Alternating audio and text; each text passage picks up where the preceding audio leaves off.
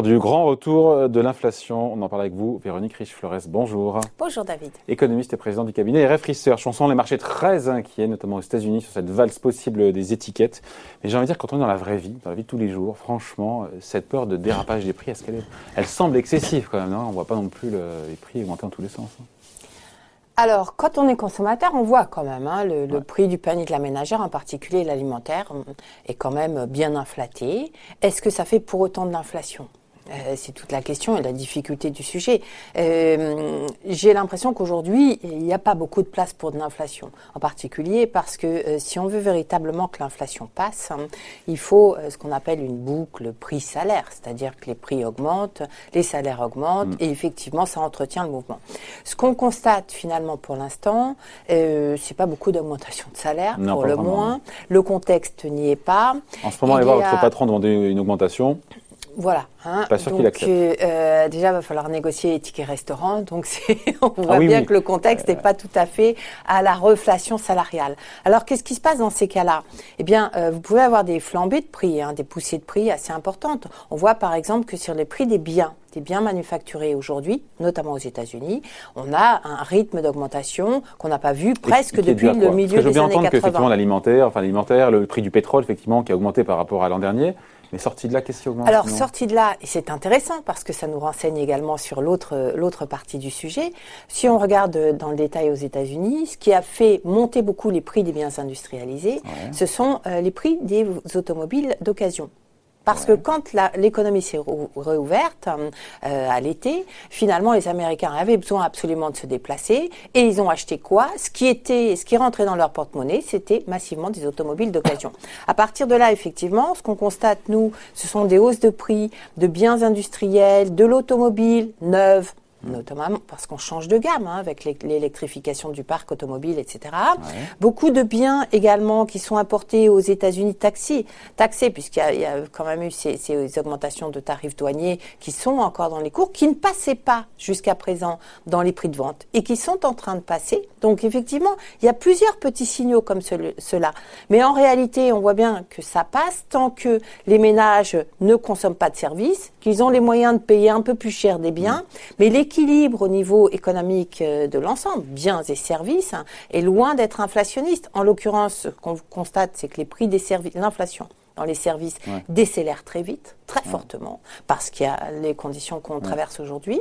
Que si on essaye de se projeter dans l'avenir, on voit bien que du côté industriel, l'avenir pourrait être un peu aidé par cette crise sanitaire, notamment par l'accélération des plans, de, enfin la mise en place de plans de relance, l'accélération du verdissement de notre, économie, qui veut dire qu'on va remplacer des biens carbonés par des biens euh, plus faiblement carbonés. Ça recrée une dynamique industrielle, ça redonne des marges, surtout tant qu'on consomme pas beaucoup de services parce qu'il y a de l'épargne aussi. Mm. Peut-être que, enfin certainement d'ailleurs, qu'un certain nombre de consommateurs peuvent acquérir des biens industriels à prix relocalisé, à prix supérieur. Ah. Donc, ça donne ce sentiment d'inflation. D'autre côté, regardons les services.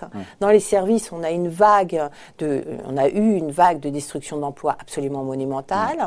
On voit que la plupart des économistes, même les institutions internationales, sont très prudentes quant à la capacité de retrouver les niveaux d'emploi d'avant-crise. Et en l'occurrence, ce qu'on constate, c'est un mouvement de digitalisation, de remplacement de l'homme par la machine mm. à une vitesse, en tout cas une volonté exceptionnelle des entreprises par rapport au passé. Et, ça, ça, veut dire effectivement une fragilité de la demande. Donc on aura peut-être des phénomènes d'accélération de prix et on voit bien ce qui s'est passé dans les mondes émergents finalement. Les marchés ont joué la reflation, ont poussé les prix industriels, les prix des matières premières à la hausse. Résultat des courses, vous avez des effets de base, plus cette hausse des prix des matières premières qui vont faire flamber les taux d'inflation mécaniquement. C'est statistique. Enfin, flamber, on parle de quoi? Maximum aux États-Unis 3,5 Oui, 3,5, peut-être 4% ponctuellement. Mais, ponctuellement, mais pas sur l'année 2020. Exactement, mais qu'est-ce qui va jouer sur les marchés à court terme?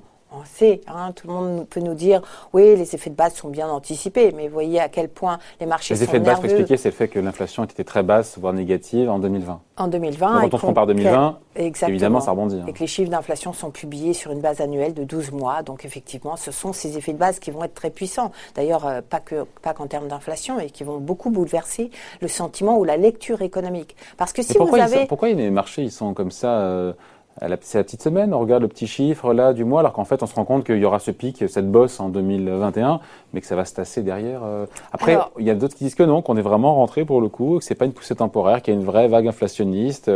Parce que Parallèlement, euh, d'abord parce que les marchés se regardent souvent à très court terme, hein, c'est le bien bien connu, mais parallèlement, vous avez ces politiques de relance budgétaire qui font penser, notamment du côté américain, à une redistribution. Et donc là, on commence peut-être à aborder le premier sujet, hein, le sujet des salaires. Hein.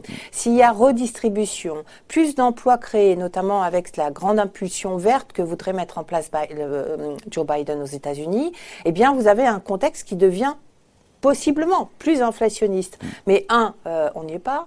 Euh, deux, euh, les, Joe Biden a un, de vastes ambitions sur le plan structurel qui effectivement séduisent à peu près tous les économistes, hein, mais qui risquent d'être très difficiles à implémenter, surtout après l'adoption du plan de 1900 milliards. Et puis, il faudra du temps avant que tous ces effets produisent, toutes ces politiques produisent leurs effets. Donc, voilà, on a du temps. Qu'est-ce qu'il faudrait pour qu'on assiste vraiment une flambée des prix, notamment aux États-Unis? Parce que la question se même pas pour l'instant en zone euro, évidemment. Qu'est-ce qu'il faudrait? Eh bien, il faudrait effectivement que les classes moyennes aient un pouvoir d'achat supérieur, qu'elles puissent consommer davantage. Donc, c'est quand même une partie du plan Biden, hein, au moins à terme. Qu'elles aient euh, sans doute des salaires, et notamment les, moins qualifiés, un peu plus, euh, plus élevés. Donc, c'est les 15, l'élévation du salaire minimum euh, fédéral voulu et inscrit dans le plan Biden, dans le programme euh, électorale.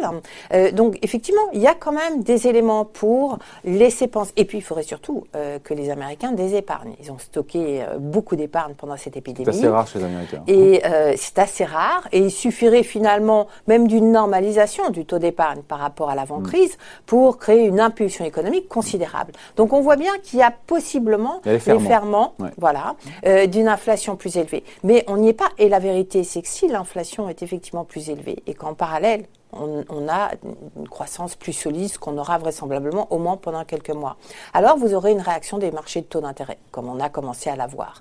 Dans une économie mondiale d'ailleurs surendettée, qui fonctionne très largement à crédit, dans laquelle l'immobilier qui plus est, est à bout de souffle, mmh. bout de cycle, avec des prix extrêmement élevés, eh bien vous avez là aussi tous les éléments pour qu'à un moment donné, cette hausse des taux fasse craquer ou vienne ralentir la croissance. Donc on a cet inconfort avec ce sentiment que les marchés vont probablement pousser un petit peu plus loin les niveaux de taux d'intérêt, mais qu'on risque d'en avoir les conséquences à la fois sur les marchés financiers, le Nasdaq, les valeurs technologiques euh, qui ont été quand même très largement soutenues par cet environnement de bas taux d'intérêt, et possiblement un retournement immobilier qu'on commence semble-t-il avoir d'ailleurs, qui viennent ralentir aux États-Unis, qui viennent ralentir hum, la puissance de la reprise et qui permettent finalement d'avoir des vagues qui. Donc le scénario le plus probable, Véronique, c'est un pic d'inflation cette année en 2022. Je parle des États-Unis, puis après ça va se tasser gentiment ça devrait se tasser gentiment. Après, bon, est-ce qu'on revient? Tout dépend effectivement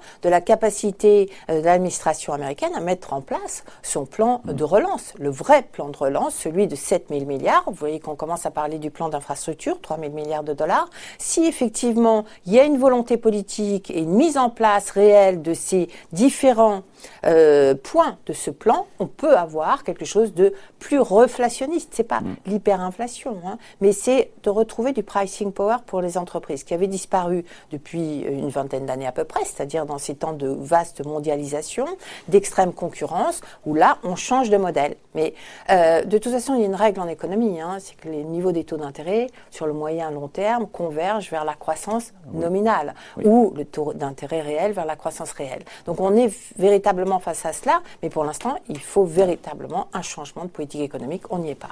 Ouais. Et puis après, encore une fois, il y a ce que va faire la Fed dans les prochains mois. Elle a toujours dit qu'elle allait laisser, euh, qu'elle était prête à accepter un dépassement de son objectif de 2% d'inflation pendant un certain temps. Mhm. La question, c'est pendant combien de temps Quand elle verra les chiffres mensuels à 3, 3,5 peut-être, pendant plusieurs mois, on verra bien euh, l'écart entre le discours et la réalité. Hein. Et exactement, elle verra l'inflation monter et sans doute les indicateurs économiques extrêmement forts à ce moment-là. Hein, dans 3-4 mm. mois, euh, là aussi, on a des effets de base absolument monumentaux. Donc, euh, et, sans doute des pressions des marchés. Ce que va regarder la Fed, ce sont les anticipations d'inflation à long terme, qui déjà euh, sont bien orientées à la hausse hein, et qui, à mon avis, seraient l'élément susceptible de la, faire craquer quelque part, mm. ce qui pourrait temporiser le phénomène de hausse des taux. Et c'est bien pour ça qu'elle elle, risque à un moment donné soit de, bah, de réduire... Se de se déjuger quelque part. De se déjuger. Euh, je Comment ça sera apprécié par les marchés? C'est au final il y a un écart entre ce qu'elle nous a annoncé et au final le fait qu'elle elle resserre un peu plus tôt. Les marchés, euh, je dirais, ont un petit peu l'habitude de ce, type de pratique. Les banques centrales se sont souvent trempées. Euh, en sens inverse, en, nous prévoyant un retour de l'inflation à 2% pendant très longtemps, mm. je parle surtout de l'Europe, mais aux États-Unis, on voit bien que la convergence de l'inflation au point objectif n'est jamais arrivée véritablement. Donc, euh, par contre, il y a un moyen de ne pas se déjuger, qui est de prendre acte d'un changement du policy mix. C'est-à-dire qu'on a un grand retour de l'État dans la vie économique. Et ça, ça change la donne après dix années où les banques centrales étaient seules à la manœuvre. Et euh, c'est sans doute là, à mon avis, euh, la porte de sortie. Voilà. Voilà l'explication signée. Merci beaucoup, Véronique Riche-Flores, économiste et présidente du cabinet Research. Donc, on n'a pas à avoir peur du grand tour de l'inflation. C'était cette question qu'on se posait aujourd'hui au-delà conjoncturellement ce qui va se passer en Et d'ailleurs, si on avait un peu plus d'inflation, ça ferait du mal à personne et surtout pas à nos endettements. Donc euh, voilà, non, il ne faut pas avoir peur. Simplement, effectivement, les marchés vont souvent vite hein, et on vient d'un environnement, on le sait, où le bas niveau des taux d'intérêt a eu une influence considérable sur les valorisations. Donc regardons cela de près. Voilà. Merci Véronique, bonne journée. Merci David. Música